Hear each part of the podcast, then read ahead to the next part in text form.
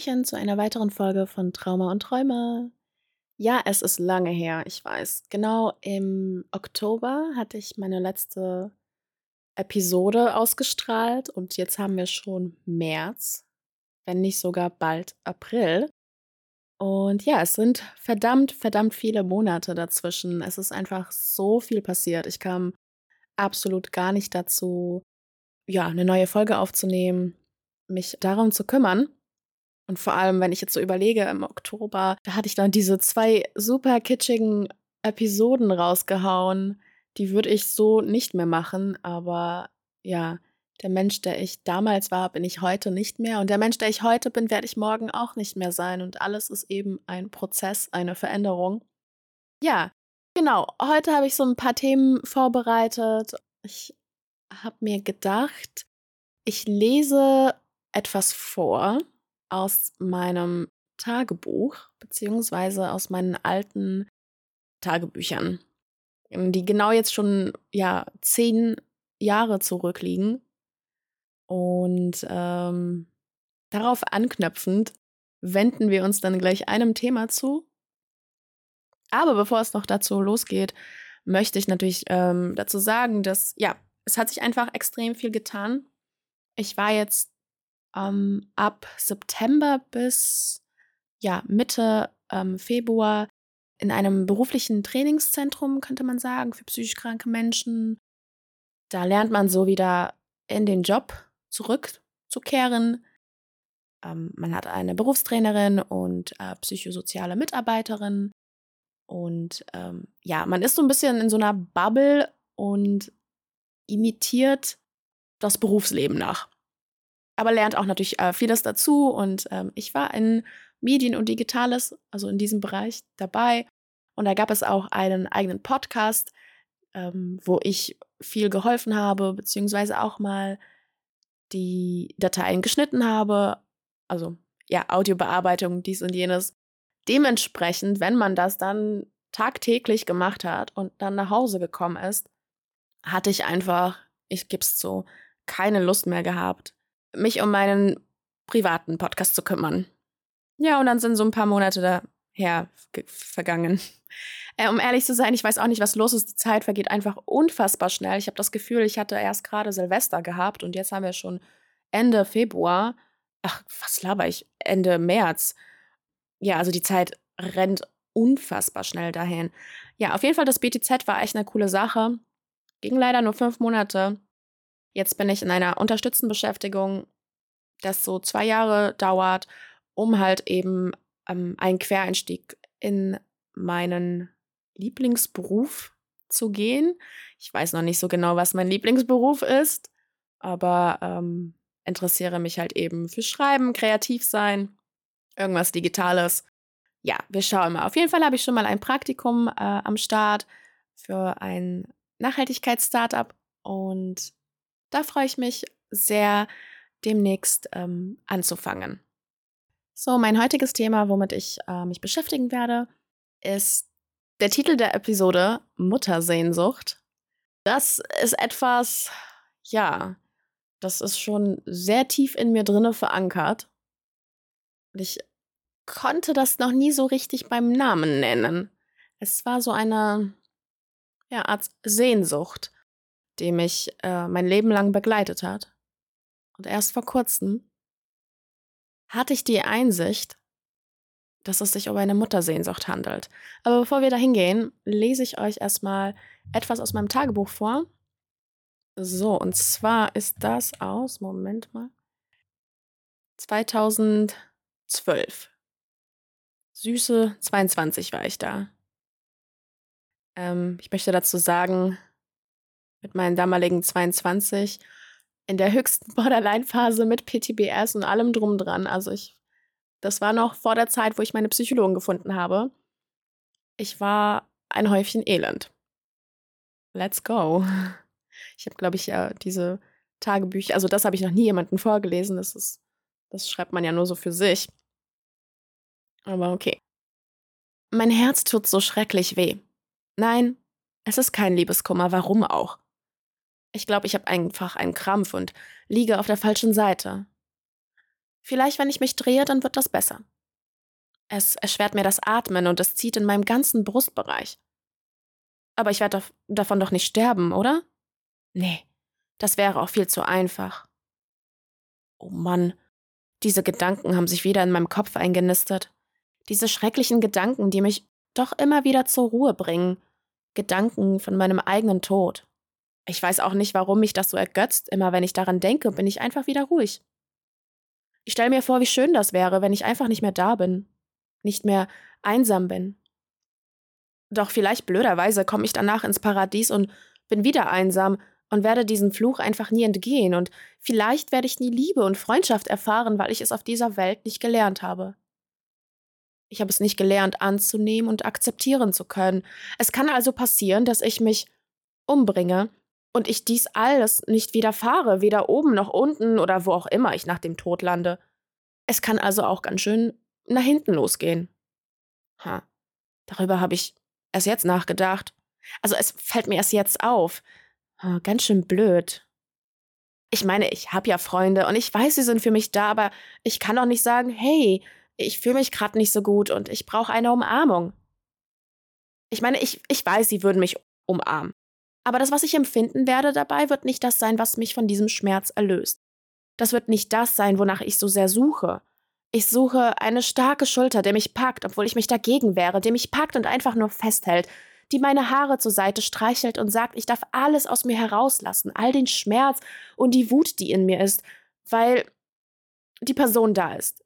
Und die Person wird mich vom Bösen beschützen. Und dann dürfte ich endlich ohne Scham, ohne Angst meine Hüllen fallen lassen und weinen. Weinen, weil ich endlich so glücklich bin und weinen, um all die alten Tränen loszuwerden, die alten Geschichten, den alten Schmerz. Ich weine alles aus mir heraus und er hält mich fest und beschützt mich. Dann wische ich mir die Tränen ab und er wird mich dabei anschauen und sagen, das war doch gar nicht so schlimm, oder? Und ich werde dabei lachen und sagen, hat überhaupt nicht wehgetan. Und dieses Gefühl, ich suche das so sehr, ich suche das so stark. Ich habe Angst, das nie zu finden. Jetzt hauen wir nochmal einen raus. Weiter geht's.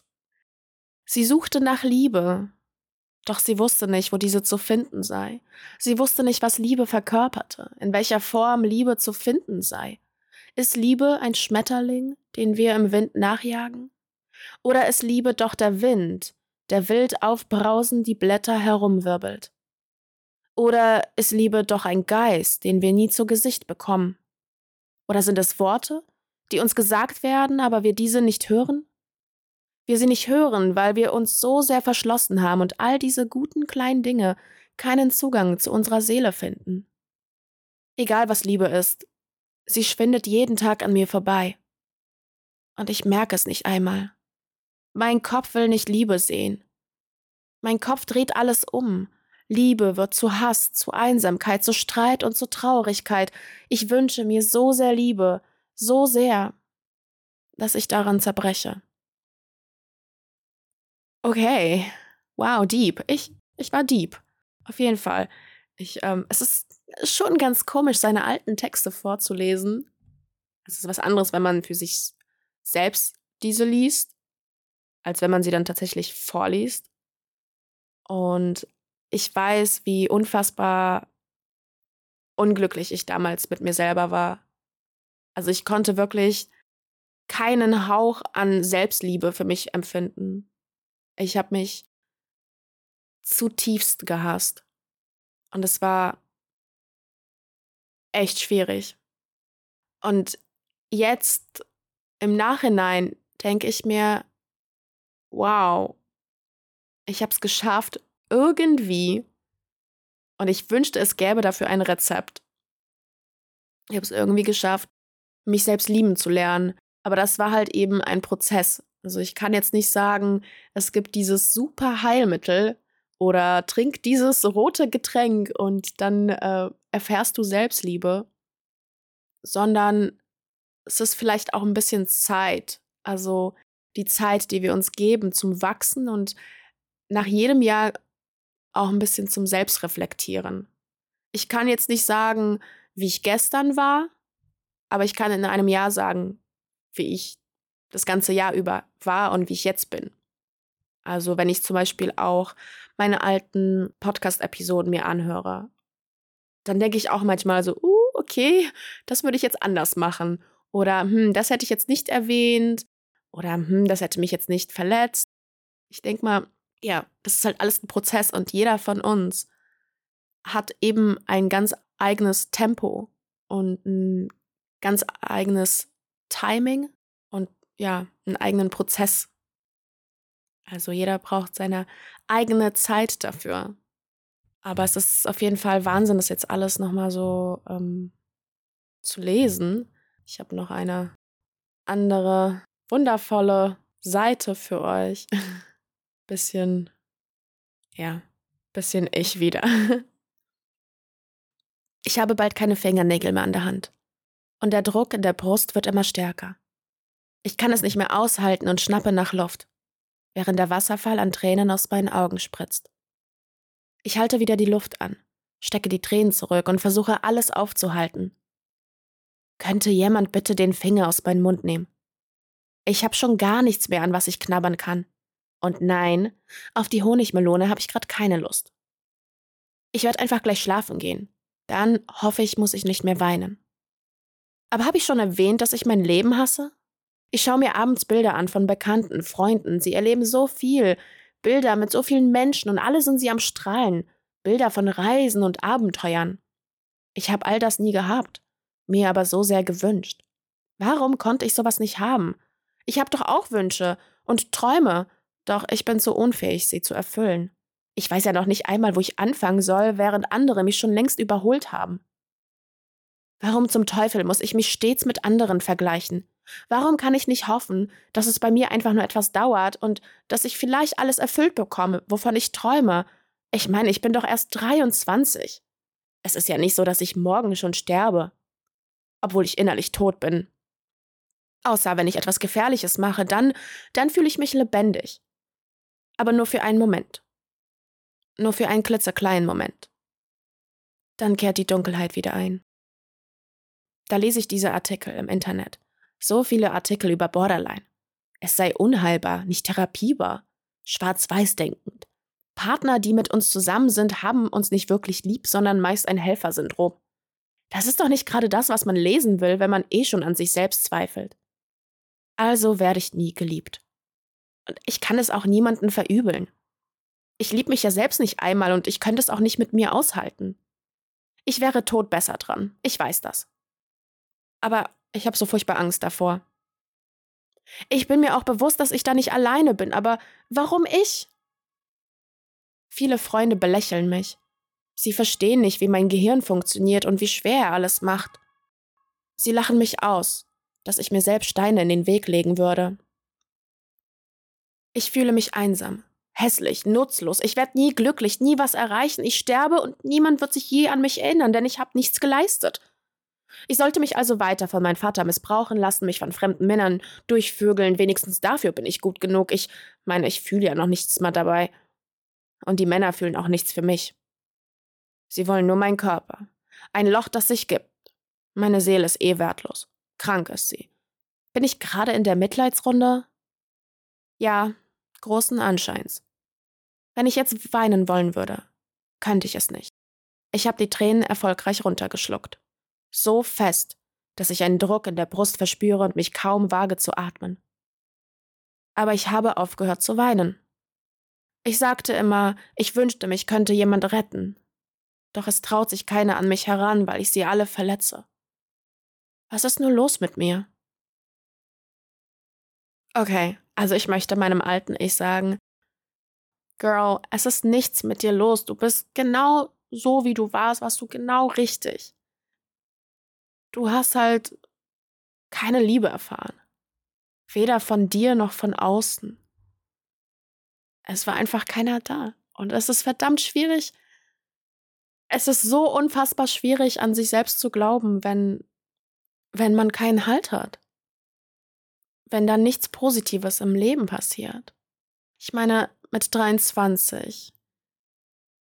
Ich habe das geschrieben mit 23 und am 12.12.2012, was für ein bescheuertes Datum eigentlich auch, aber ein Datum, an das ich mich äh, ja, für immer erinnern werde, bin ich vergewaltigt worden von einem fremden Mann. Und ja, damals waren die Gesetze anders.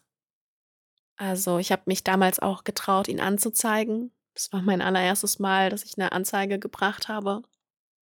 Und der ganze Prozess war unfassbar schwierig, weil die Polizistin, die mich damals verhört hatte, immer wieder zu mir gesagt hatte, ja, aber wenn Sie das nicht wollten, warum haben Sie sich denn nicht gewehrt? Und ich, ich war 22 Jahre jung und ich, ich saß da wie so ein Häufchen Elend in diesem Sessel drinne oder ein Stuhl und hatte so ein Plüschtier umklammert, das ich aus dem Wartezimmer äh, abgemopst habe. Und ich habe mich so klein und hilflos gefühlt. Und ich habe mich dann selbst beschuldigt, mir selbst ein schlechtes Gewissen gemacht, warum ich es nicht geschafft habe, mich zu wehren gegen diesen Mann. Aber er war einfach physisch stärker als ich und ich hatte enorme Angst gehabt und bin halt einfach eingefroren in dem Moment. Also es ist jetzt nicht so, dass ich nichts gemacht habe. Ich habe gebettelt und gefleht, dass er mir das nicht antut. Und er meinte damals, ich wüsste nicht, was wahrer Schmerz bedeutet und er wird mich das lehren. Ja, das hat er definitiv. Und jetzt habe ich auch komplett den Faden verloren, to be honest. Aber ähm, ja, damals waren die Gesetze anders.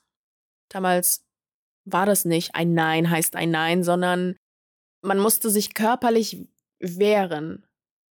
Und da ich das nicht gemacht habe, wurde die Anzeige fallen gelassen, beziehungsweise das Verfahren eingestellt, mit eben dieser Aussage, weil es meinerseits nicht zur körperlichen Gegenwehr kam, geht man davon aus, dass es in meinem Einvernehmen passiert ist.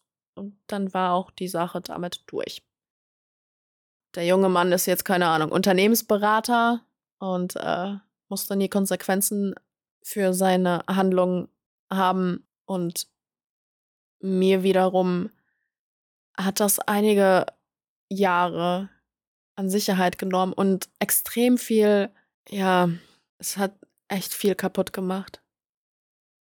Also das, das hat echt viel kaputt gemacht. Sprich, in diesen ganzen Texten bin ich, mein Gott, ich habe dieses junge Mädchen in mir. Oder ich eigentlich, aber wenn ich mich so von außen an betrachte, sie hat so viel erlebt und so viel Schlechtes dabei gewesen. So viel sexuelle Gewalt. Ich bin einfach stolz auf sie und auf mich, dass ich das irgendwie, ich weiß nicht wie, es hingekriegt habe, zu leben und dennoch ein positiver Mensch zu bleiben. Also man könnte mich auch vielleicht naiv nennen, aber ich bin nach wie vor trotzdem ja, empathisch und liebevoll und höflich zu anderen Menschen, obwohl ich eigentlich eher das Gegenteil davon sein sollte. Ich sollte eigentlich, glaube ich, eher verbittert sein und skeptisch. Also, na gut, skeptisch bin ich auf jeden Fall. Aber trotzdem gehe ich immer offen und herzlich auf äh, neue Menschen zu. Weiß nicht, vielleicht würden andere sagen, hm, ob ich es nicht dazu gelernt habe. Aber es ist halt einfach diese eine Persönlichkeit in mir, also dieses kleine innere Mädchen, das halt einfach sehr, sehr fröhlich ist und sie ist sehr extrovertiert und halt einfach ein ganz, ganz liebevoller Mensch, der allen Anschein sehr schnell vergeben kann oder sich mit Menschen auf eine liebevolle Weise verbinden möchte. Und dann gibt es natürlich die andere Persönlichkeit in mir, die das halt alles überlebt hat und die ist halt wiederum sehr, sehr kalt und hart und grausam würde sie grausam manchmal nennen. Die braucht niemanden. Die will auch niemanden haben. Aber die hat momentan, also ich, ich danke ihr, denn sie hat mich überleben lassen. Aber jetzt braucht sie nicht da zu sein. Also jetzt habe ich das im Griff. Ich als erwachsene Person, die endlich sozusagen zu mir gefunden hat. Und es hat einfach viele Jahre gedauert ja, es, es war einfach ein Prozess. Es war ein sehr schwieriger Prozess, denn ich weiß, wie oft ich gesagt habe, ich habe keinen Bock mehr, ich will nicht mehr, ich weiß nicht, wofür ich kämpfe. Also das habe ich unzählige Male gesagt. Aber ich habe immer trotzdem weitergemacht. Ich weiß nicht wofür und warum, aber ich habe immer weitergemacht. Also ich habe immer versucht, nach einem Sinn zu suchen, warum mir all das widerfahren ist. Und das war jetzt nicht so von wegen, ah, das ist jetzt gut, dass das passiert ist, weil jetzt bin ich stark. Ich denke mal, ich hätte auch anders stark sein können, ohne all diese schrecklichen Erlebnisse. Aber mir hatte dieser Sinn gefallen, vielleicht kann ich all das Schlechte, was passiert ist, zu etwas Gutem verarbeiten und anderen Menschen auf ihrem Weg helfen durch eine Geschichte, meine Geschichte. Und so ist ja dann irgendwann mal auch dieser Podcast entstanden, der natürlich nach wie vor viel zu wenige Episoden hat. Und das tut mir echt aufrichtig leid. Aber es ist wirklich viel Arbeit für eine Person. Und äh, ja, manchmal scheppert dann doch die Depression rein und dann ist es echt schwierig, sich aufzuraffen.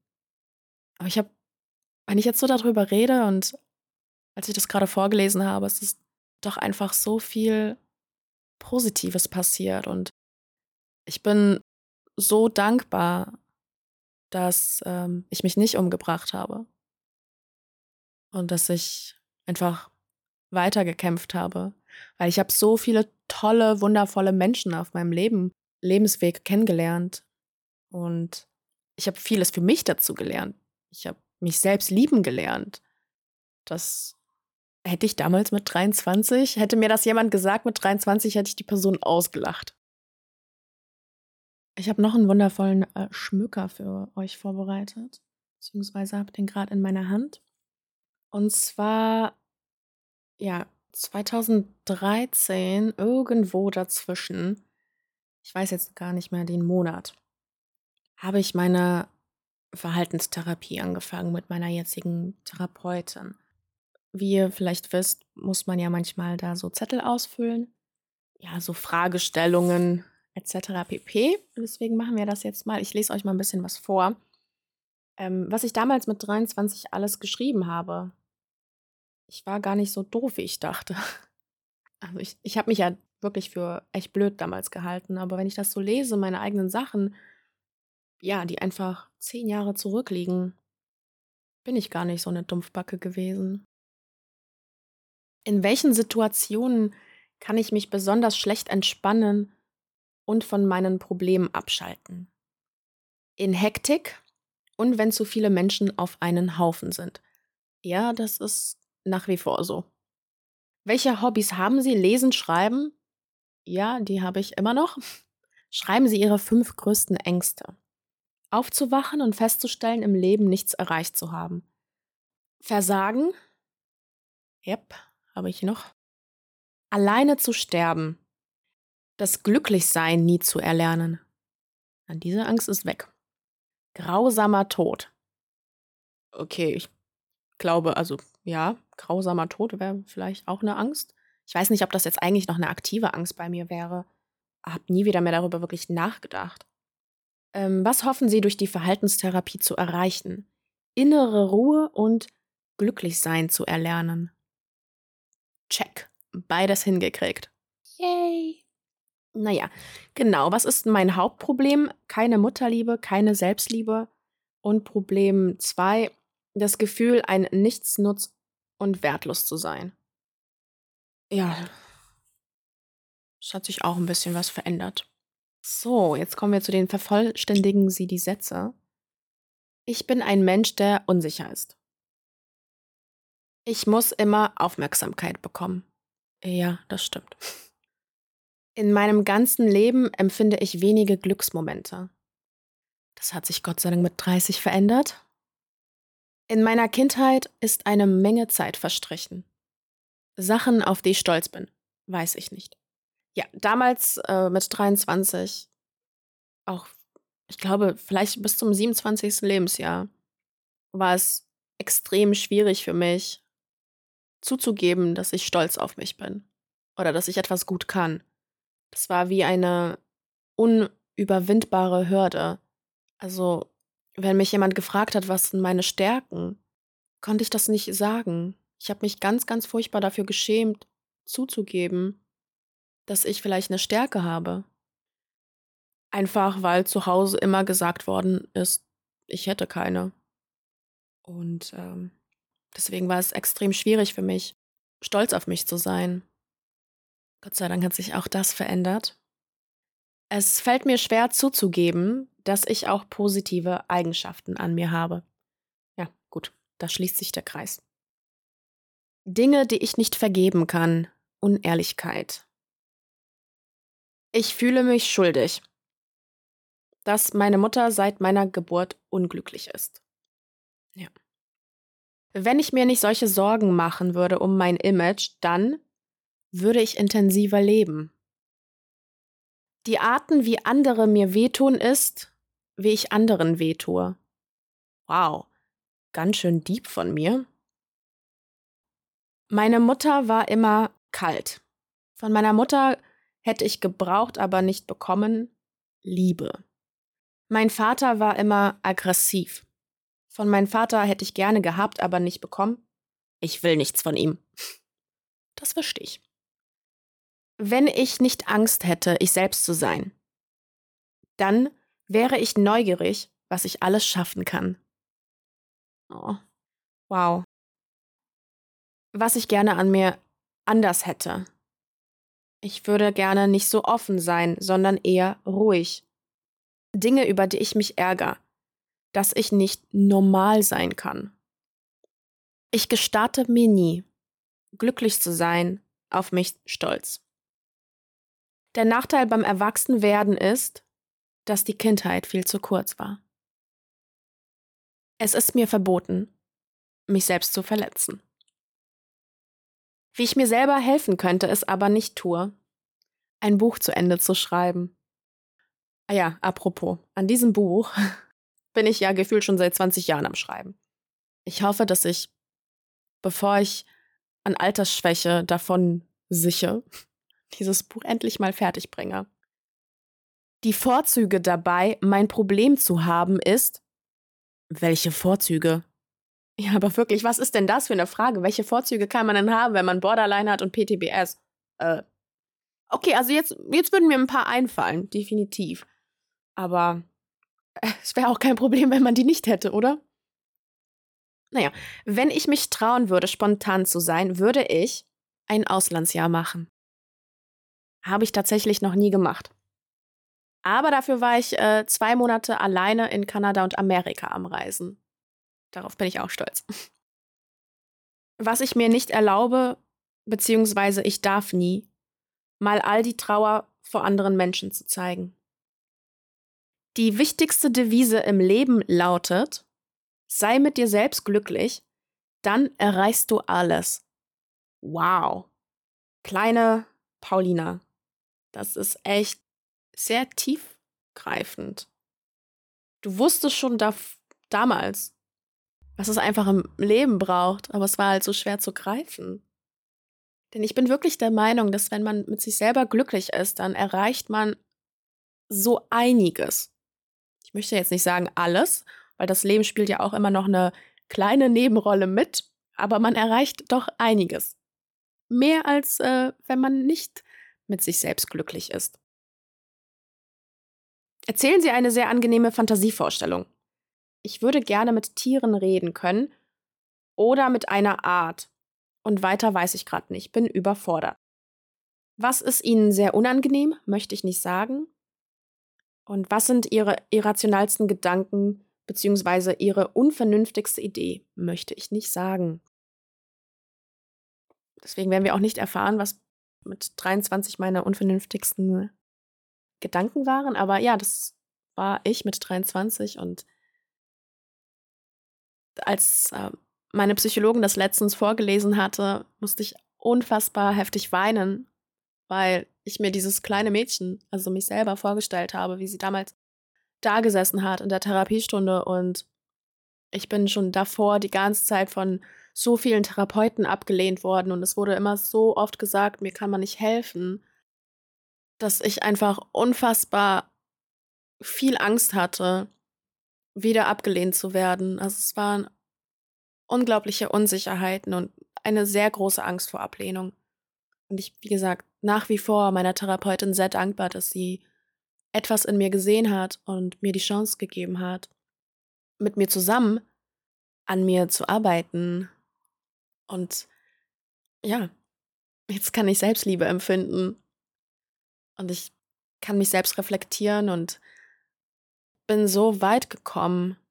Vielleicht für meine Familie, die nur, weiß ich nicht, gesellschaftliche Werte als gut sieht, wäre das jetzt nicht gut genug.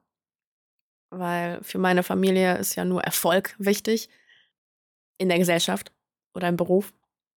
Aber für mich selber im Zwischenmenschlichen und für mich im Sozialen ist das einfach die Kirsche auf der Sahnetorte. Der Weg ist natürlich immer noch lang und beschwerlich. Oder ja, so ganz beschwerlich ist er ja nicht. Das äh, Schlimmste hat man ja schon hinter sich. Aber wie gesagt, man lernt ja auch nicht aus zu lernen. Äh, man wächst immer mehr und weiter. Man wird immer wieder eine bessere Version von sich selber. Und ja, das war erstmal so ein bisschen die alten Memoiren vorzulesen. Ein kleiner und ich finde doch ein recht großer Einblick auf mein damaliges Ich. Und ich hatte ja vorhin erwähnt, dass diese heutige Episode Muttersehnsucht heißt. Ich hatte ja vorhin ja auch vorgelesen, dass ich mir eine starke Schulter zum Ausweinen gewünscht habe. Und ich dachte immer, suche nach einem Mann. Aber das war halt gar nicht so. Also vor kurzem, nachdem das BTZ dann zu Ende gegangen ist für mich, offenbarte sich mir diese extrem tiefe Wunde. Also diese, diese Sehnsucht, die ich ja mein Leben lang verspürt habe. Und ich habe dank einem besonderen Menschen in mich tief hineinblicken können und dann konnte ich dadurch dieses Loch in mir erkennen, was ich nie sonst zu beschreiben wusste. Also es war eine Art Sehnsucht nach Geborgenheit und Nähe, aber ich habe diese Sehnsucht früher an vielen falschen Orten versucht zu füllen und musste halt immer schweren Herzens erkennen, dass es sich nicht richtig angefühlt hatte. Und mein sehnlichster Wunsch ist es ja, in den Arm genommen zu werden und mich geborgen zu fühlen, einmal nicht stark sein zu müssen. Und ich dachte halt, wie gesagt, immer, dass nur ein Mann mir dieses Gefühl geben kann. Doch mein Wunsch nach Geborgenheit und Nähe ist nicht sexueller Natur. Dieser Wunsch in mir ist das des kleinen Mädchens, das nie eine Mutter hatte. Und das habe ich tatsächlich nach dem, beziehungsweise nach der beruflichen Reha für mich gefunden, dank eben eines tollen Menschen, der dort vor Ort war. Bevor es aber weitergeht, erzähle ich noch kurz aus meinem Leben. Und zwar, früher wollte ich halt immer adoptiert werden. Ich bin manchmal in die Einkaufsstraßen gegangen und ich habe mir ältere Paare angeschaut, mir vorgestellt, wie es wäre, wenn diese meine Eltern wären. Was wir dann gemeinsam zu essen einkaufen würden, wie wir als Familie am Tisch sitzen und uns austauschen und gemeinsam lachen. Doch in jenen Gedanken, da schlich sich etwas Unheilvolles an. So der, der Mann, der passte da einfach nicht ins Bild. Denn für keinen der Männer in meiner Familie war ich je ein Kind.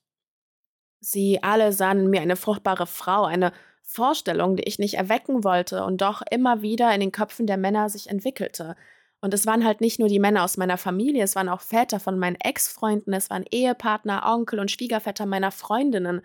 Also sie alle haben meine Grenzen überschritten, immer und immer wieder. Und sie haben in mir immer eine Verführung gesehen. Und am Ende war ich immer die Schuldige. Also als hätte ich sie angeblich mit meinem Aussehen verführt und sie um den Verstand gebracht. Also ja, als wäre ich so ein verdammter Succubus gewesen. Und deswegen denke ich, zu einer glücklichen Familie, für mich persönlich, passt halt ein Mann nicht wirklich ins Bild. Also damals, als ich adoptiert werden wollte. Und ja, je älter ich wurde, desto bewusster wurde mir, dass dieser Wunsch nach Familie nur ein Wunsch bleibt. Und ich muss der traurigen Wahrheit ins Gesicht blicken, dass ich einfach zu alt bin, um adoptiert zu werden. Und ich werde nie in diesem Leben erfahren, wie es ist, von einer Mutter geliebt zu werden. Und dieses Loch, das seit Jahren sich halt nicht füllen lässt, das Gefühl an Einsamkeit, das mein ständiger Begleiter ist, hat nun endlich einen Namen bekommen, Muttersehnsucht. Also es ist gar nicht ein Mann, der mir das geben kann. Tja, ich hatte dann äh, eine Berufstrainerin gehabt äh, dort vor Ort und sie ist mir schon ganz am Anfang aufgefallen, bevor wir, also bevor ich wusste, dass sie meine Berufstrainerin wird, habe ich sie mal gesehen und dachte mir so, wow, was ist das für eine starke Frau? Also sie hatte so eine Aura um sich herum. Ich glaube, das war vielleicht nicht für viele Augen sichtbar, aber ich habe sie wahrgenommen und es war so was Selbstbewusstes, Autoritäres und dennoch ganz, ganz viel Wärme dahinter. Und ich habe mich extrem gefreut, dass sie dann zu meiner Berufstrainerin geworden ist. Ja, und da habe ich dann gemerkt, ich glaube eher unterbewusst, dass die Energie zu ihr irgendwie anders ist. Also, wenn ich mit ihr gesprochen habe, da wollte mein inneres Kind einfach nur ihr irgendwie alles erzählen, was ich erlebt habe. Und der Wunsch nach einer Umarmung von ihr war enorm groß. Und es hat mich richtig verwirrt, weil zu diesem Zeitpunkt wusste ich nicht, dass das, was ich für sie empfinde, eben diese Muttersehnsucht ist. Das hat mich komplett überfordert, weil das ein total neues Gefühl war, mit welchem ich ja eigentlich noch nie konfrontiert worden bin. Also ich meine, ich hatte schon extrem viele weibliche Bezugspersonen in meinem Leben, wie auch meine Therapeutin, aber ich habe für niemanden diese Muttersehnsucht empfunden. Und ich bin auch wirklich glücklich, dass ich das nie für meine Therapeutin empfunden habe, denn sonst wäre meine Therapie einfach im Arsch gewesen, wenn man mal ganz ehrlich ist. Aber ja, für meine Berufstrainerin, da war einfach diese Energie da. Ich habe einfach gemerkt, wie zerbrechlich und sensibel ich bei ihr bin. Normalerweise bin ich eigentlich doch so ein starker, selbstbewusster Mensch, der sich ganz gut im Griff hat oder ich bin zwar sensibel, aber ich zeige das jetzt nicht ziemlich offen. Und bei ihr war es so, als würden all meine Mauern fallen. Und mein inneres Kind wollte sich zeigen, so, hallo, hier bin ich. Guck mal, ich habe das und das und das erlebt. Kannst du mich bitte in den Arm nehmen? Dementsprechend muss ich aber auch zugeben, war ich enorm traurig, als ich gehört habe, dass äh, die Zeit für mich jetzt im BTZ vorbei sein wird, weil ich dann einfach wusste, okay, ich werde diese Frau einfach nie wieder mehr sehen. Und hatte ihr dann zum Abschluss halt noch einen Zwei-Seiten-Brief geschrieben. Und ja, am Ende des Tages war das dann so, dass man sich verabschiedet hat. Die psychosoziale Mitarbeiterin hat mich dann umarmt. Und dann, als sie mich umarmt hatte und meine Berufstrainerin neben mir stand, wusste ich, dass sie mich gleich umarmen wird. Und es war so, oh mein Gott, ich konnte das gar nicht aufnehmen. Das war einfach viel so, mein inneres Kind ist, glaube ich, einfach vor Glück geplatzt inne, im Inneren. Und ähm, ja, ich habe mich gar nicht getraut zu atmen bei der Umarmung, weil ich glaube, ich, also ich wäre komplett in Tränen zerflossen. Aber ja, ich bin dann nach Hause mit diesem Gefühl gegangen und dann habe ich es begriffen, so, wow, es war Muttersehnsucht. Und dank dieser Frau durfte ich das einmal im Leben erfahren, wie es ist, von einer Mutter Nähe und Geborgenheit zu fühlen. Also ich meine, sie ist eine Mutter, so, sie ist eine Mutterperson und ja, ich dachte immer, dass ich das nie erfahren werde und doch durfte ich das einmal im Leben erfahren und es war einfach enorm schön. Und das ja, also diese Frau hat für mich echt, also pff, es wird keinen Menschen geben wie sie. Also definitiv nicht. Ähm, ich wünsche ihr einfach das Allerbeste. Und äh, ja, die hatte echt, also die, dieses Loch, was ich hatte, sie hat dem ganzen Namen gegeben. Und irgendwo ist die Sehnsucht jetzt auch gestillt. Also ich kann weitergehen, ich kann meinen Weg weiter fortführen, ohne ja das Gefühl zu haben, dass irgendwas fehlen würde in meinem Leben.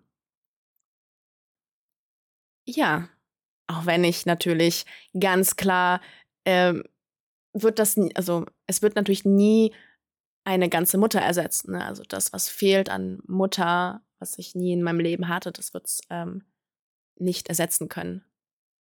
Es wird es vielleicht auch nicht füllen können, aber es war auf jeden Fall ein wundervolles Ereignis für mich. Und es ist, ja, könnte jetzt auch noch eine halbe Stunde darüber reden, wie wundervoll es war, aber da kommen wir auch nicht mehr voran. Ja, und im Endeffekt äh, war das so ein bisschen zu allem, also zumindest jetzt, genau.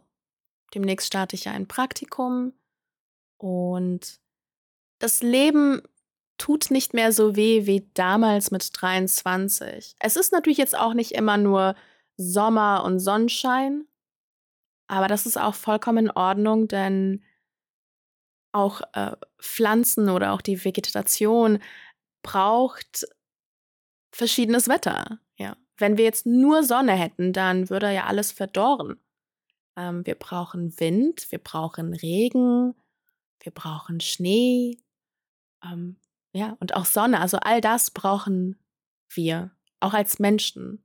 Also in Bezug jetzt auf Stimmungen. Es ist vollkommen in Ordnung, auch mal einen schlechten Tag zu haben. Und es ist auch in Ordnung, einen ganzen Tag lang im Bett zu verbringen und auch nicht zu essen und zu trinken. Wenn man sich jetzt danach nicht fühlt, dann ist das halt so. Und jeder von uns, glaube ich, weiß, dass nach jedem beschissenen Tag kommt halt irgendwann mal wieder ein neuer Tag. Und er ist vielleicht weniger beschissen. Vielleicht ist er semi-beschissen. Vielleicht ist er noch beschissener. Aber nach jedem noch beschisseneren Tag kommt doch ein anderer neuer Tag und der wird besser. Und alles ist halt eben ein Prozess. Und so versuche ich in meinem Prozess irgendwie voranzukommen. Ja, ich, ich hoffe, dass es noch was Gutes gibt auf dieser Erde. Also ich meine, ich will jetzt nicht gierig sein oder so, aber ich hätte gern noch ein paar andere schöne Dinge im Leben. Genau.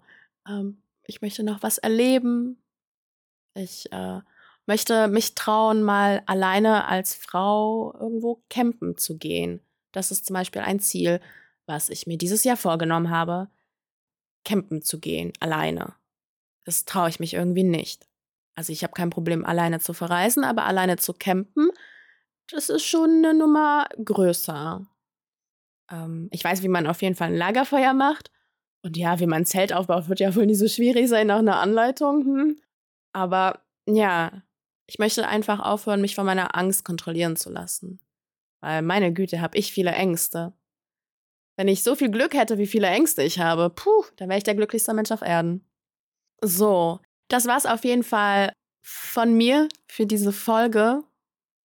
Ich hoffe, ich konnte euch einen kleinen Einblick geben, ja, zu mir, zu meiner Person und euch halt auf diesem Weg mitgeben, dass alles ein Prozess ist und dass jeder von uns ein eigenes Tempo hat zur Heilung.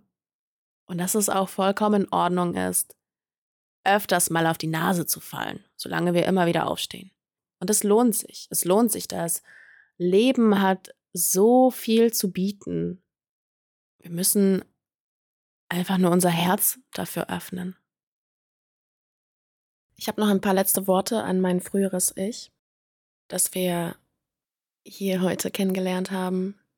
Ich möchte dir sagen, dass ich dich geliebt hätte, so wie du warst. Und dass du das Beste verdient hattest. Du warst mutig, du warst stark, du warst fröhlich, du warst unfassbar witzig, hast gut gekontert. Und du warst einfach tolles Mädchen. Und ich hätte dich geliebt. Und es tut mir aufrichtig leid, dass ich so viele Jahre gebraucht habe, um dich lieben zu lernen. Aber ich finde, du hast es toll gemacht und ich bin sehr stolz auf dich.